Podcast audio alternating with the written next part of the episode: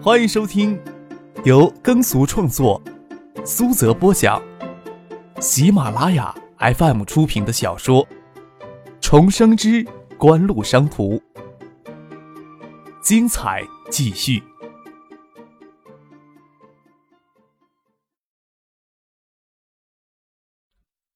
第六百八十集。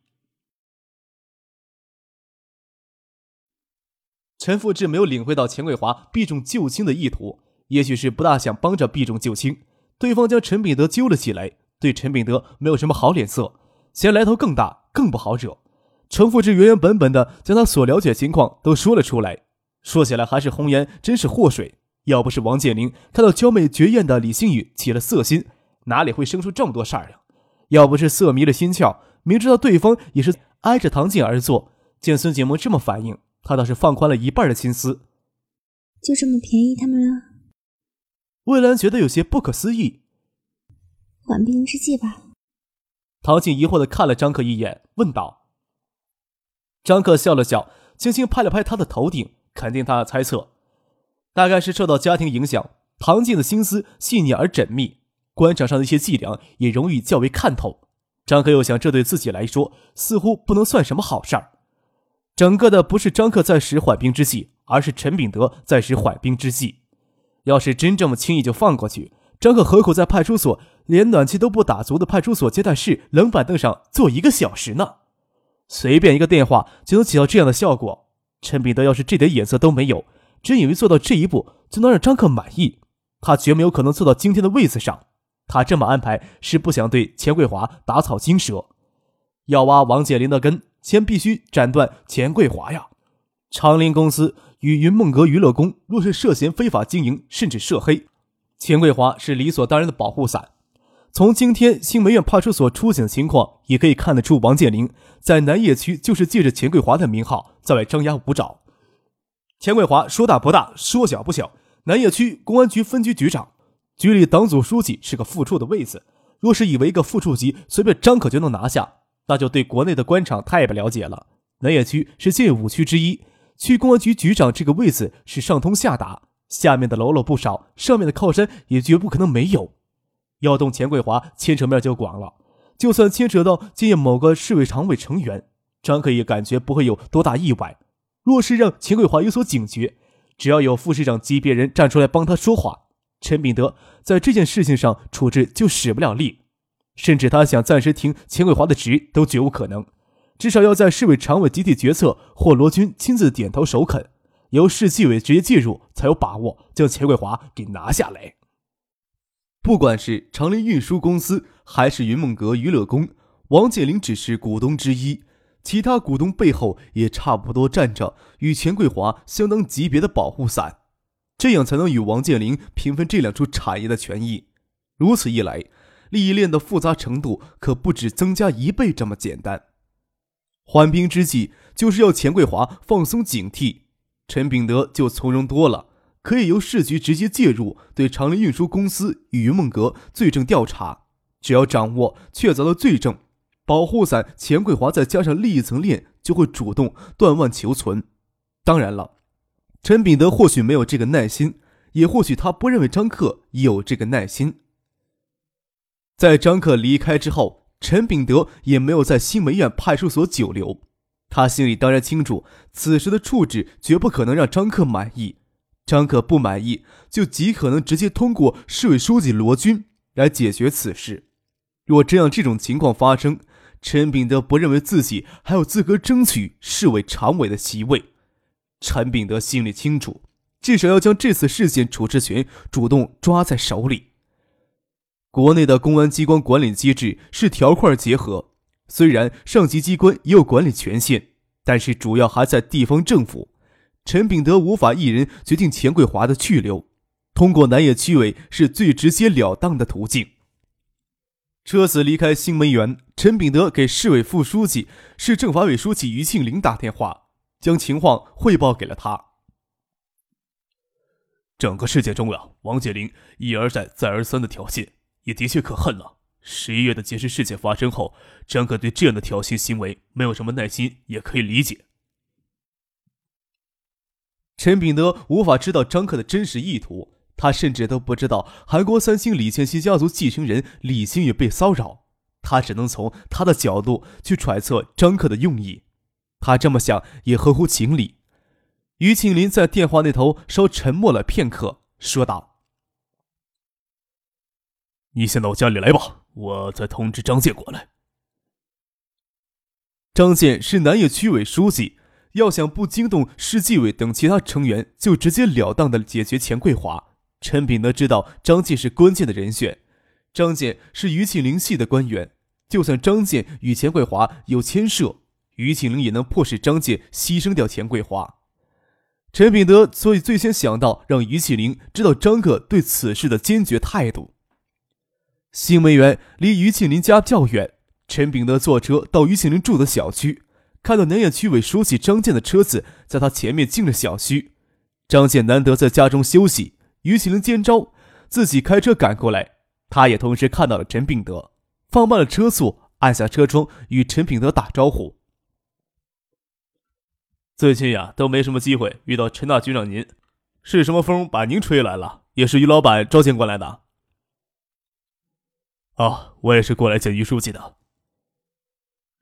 陈炳德说道：“建市一正三副四书记，市委或市政府喜欢以大老板、二老板代称。三老板是市委副书记、常务副市长的胡宗庆。只是这两年，胡宗庆给罗军压制的够惨，在市里的实际地位下降的很厉害。不过与二老板联系很密切。陈炳德对政法委书记于庆林的评价是做四忘三，奢望二。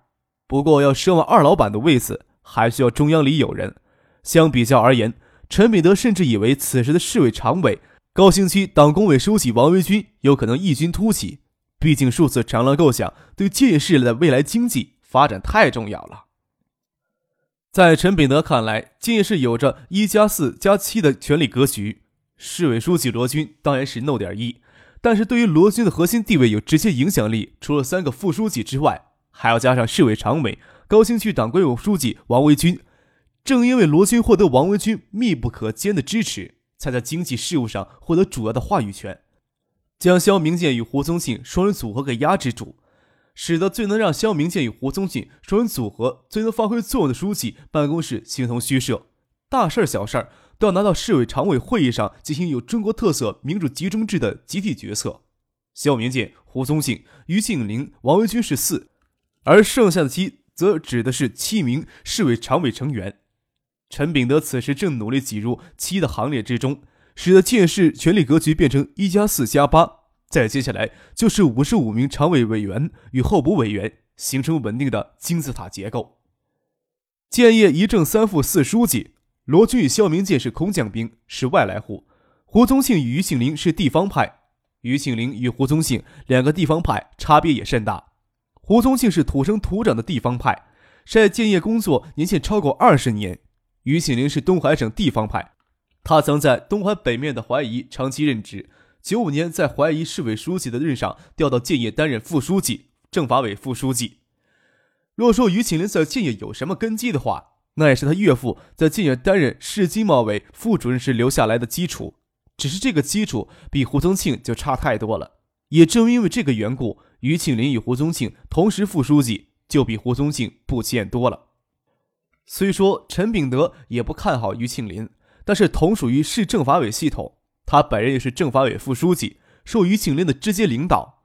除了罗军之外，陈炳德都想撇开于庆林去投靠肖明建、胡宗庆是非常冒险的行为。好在肖明建与胡宗庆这时候都给罗军使劲的压制着，陈炳德也无需为站位的事情头疼。车在于庆林家的家里停下来，这里是省直属机关小区。于启林的爱人先不调回建业，在省科技厅担任副厅长。于启林调到建业以后，就一直住在省科技厅分给他爱人的房子里。陈炳德心里想，于启林或许不想住到前面三位老板的眼皮子底下吧。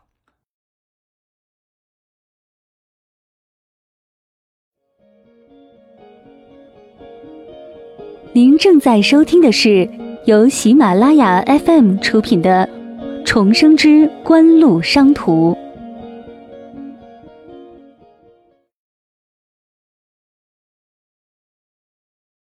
南野区委书记张健热情的搂过陈炳德的肩膀，问道：“你知道于老板找咱们过来是为哪桩事儿呀？虽说大家对严楠不怎么重视的，好歹也是今年第一天呢。你是希望我报喜不报忧？”陈炳德与张健不大熟悉，还是能颇为随意的开玩笑。那我就不说了啊。听陈炳德这么说，张健笑脸烧脸，说道。发生什么事情了呀，张书记？你对南野区分局公安局的钱桂华怎么看呀？陈炳德说出来，给张健稍稍有个底。钱桂华呀，工作认真的，也算是敬业吧。张健模棱两可的说道。陈炳德见张健脸上虽有疑惑之色，但也没有多少变得严肃。心想张健与薛桂华应该没什么牵涉，那事情就更方便了。张建得陈炳德透个底也就足够了，不宜在楼下耽搁太多时间，又热切请陈炳德先上楼。这时候，一个中年人手揽着一个二十岁左右的青年下楼来。陈炳德看这个人有些眼熟，看到他笑脸相迎，也问了一声：“下楼去。”他只是当于庆林家里拜访的客人，也没有留意，与张健继续上楼。走到二楼，张健问他。你认识陆秘书长？有消息说他要当副省长了呀。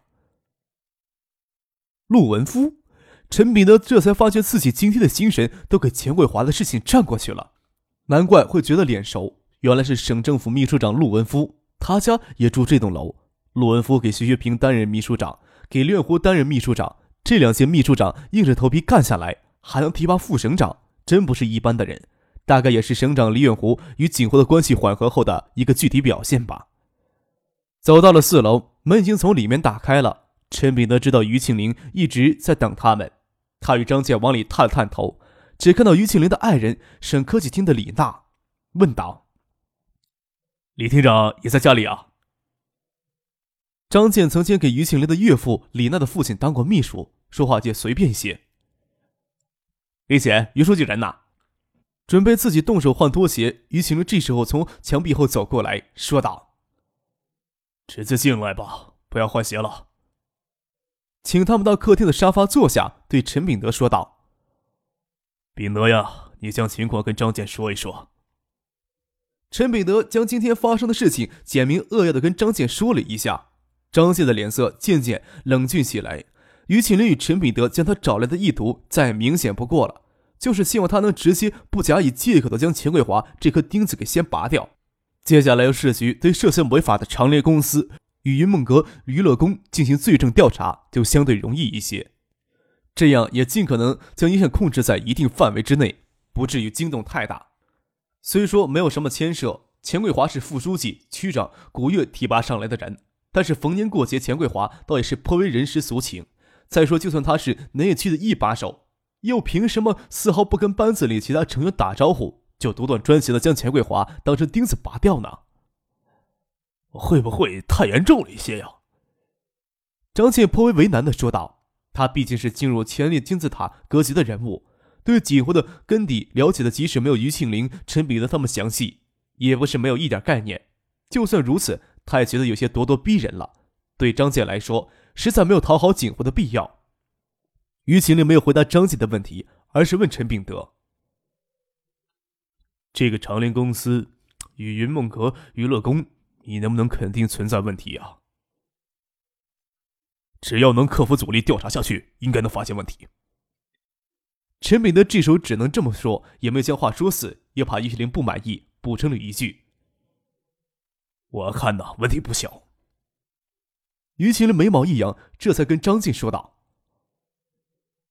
钱桂华为违法涉黑经营提供保护伞，将他拿下来，还能称之为是严重吗？见于庆林将话说的这么严重，陈炳德也颇为意外。转念又想，于庆林想在外围动动本地的派系势力，钱桂华说大不大，说小不小，真要下决心将这根烂藤从泥地拉起来，指不定能带出一长串来。要是能将胡宗庆牵涉进去，于庆林大概做梦都要笑醒了。不过于庆林有这样的意图，那他就更不可能站到台面上来。陈炳德肚子里暗骂一声，张可逼着他当枪使。于庆林拉来张健，却是要将他们两人一起当枪使。陈秉德脸上却无异样，看着张健，看张健如何选择。说起来，还是要张健先去捅这个马蜂窝。给警车带到区分局，王健林看着手腕上靠着的不锈钢手铐，苦着脸看着他姐夫：“姐夫，你真不会将我们关几天吧？”钱桂华朝助手撇了撇嘴，让他将王健林等人手上的铐子通通打开来，吩咐道：“这个星期啊，你给我老老实实在云梦阁里边待着，别出来。去北京开堂会，回来惹这么一摊事儿，你能不能安分一些？你那什么女人没有，偏要惹这些是非？”哎，你真应该看看那女的，普通话不标准，还带着些不晓得哪儿的口音。不过那个味儿倒是更足了，我还以为是哪个乡下角落里来的纯货的。山野灵气足呀！王建林对李新宇倒是念念不忘，甚至觉得为他惹这个麻烦不冤。口日的，给那个小子先得手了。钱桂华眉头微皱，家里婆娘很凶，他就给克制住，不在小舅子面前讨论这个问题。平日也绝少去云梦阁，免得小舅子说话不注意露了口风，没有接他的话。陈福志那边怎么办呀？你真不会给他解了职吧？王建林倒是没有忘记陈富志今天遭受的无妄之灾是他惹来的。陈富志呀，钱桂华眉头微皱着，这点都对陈秉德阳奉阴违，很容易给发觉。他还不以为在公安系统内能无视陈秉德的权威，说道：“程福志呀，就先委屈他一段时间吧。这些时间来，中央省里都一直在强调提高公安机关在地方上的地位。等我当上了区常委。”他的问题啊，就很容易解决。暂时先让他去成联公司挂个职吧。王建林心想，也只有暂时这么安排，又问道：“那小子是什么来头呀？要不要查一查呀？”别去惹人家了，有些人是你惹不起的。钱桂华压着嗓子，他这时候才意识到，没有搞清楚那个青年的身份，会不会太大意了？他早上睡在情妇的床上，接到陈炳德火急火燎的电话。又得知是小舅子闹出来的麻烦，急得满头大汗，只想着先将陈秉德应付过去。忙中出乱，还真就忽视了事主。不过眼下看来，事情似乎已经过去了，钱桂华也稍稍安心。这时候没事再去招惹这些惹不起的人，那就太不理智了。于庆林的态度坚决，张健就没有什么好坚持的。张健他也不是脑袋一热，将什么事情都会揽下来。他可以找出事头来让钱桂华停职。甚至更严重一些，开除公职都没问题。但是对于钱桂华的处置，只仅限于停职或者开除公职上，不能进入深一步的调查。钱桂华敢给涉黑的运输公司与娱乐场充当保护伞，其背后也肯定有保护伞。至于钱桂华的后台是不是只有区委副书记、区长古月一人，张姐还不得知。就算调查钱桂华只涉及到古月，古月为自保所做的垂死挣扎，也够张健喝一壶的。于启林也怕篓子会捅得太大，约定好由张静以最快的速度将钱桂华踢到一边，陈敏德则在市里组织警力调查长林公司云梦阁娱乐宫非法经营问题。陈敏德心里想，这么安排也恰当，能将影响力与破坏力都控制在能够掌控的范围之内，只要配合默契，动作迅速，就不会触及钱桂华背后的靠山。王建林还不知道他的命运已经在玩弄别人的鼓掌之间了。他离开区分局之后。也知道要藏头苏伟两天收敛一下，回到位于四牌楼的云梦阁，通知几个合伙人及手下这两天不要找他，就当他真的给关进号子里做苦劳一样。挑了两个奶大、肤白、脸蛋精致的女孩子，就进了云梦阁的帝王包厢里，昏天黑地的去乱搞了。中午饭也让人送到包厢里来。下午在包厢里小睡了一觉，精气十足，自己觉得包厢里那种跟八四消毒液的味道太浓了。便穿着拖鞋到附近的浴楼里去泡澡、蒸桑拿。云梦阁娱乐宫主要还是以 KTV 俱乐部经营为主，不过这两年洗浴业渐渐红火，王建林就将原旅游宫东侧的福利场的几亩地给挖了过来，投资建了浴场，还花了心思请人将浴场设计成在日式厂城的格局，在南野区还是独树一帜，颇为著名的。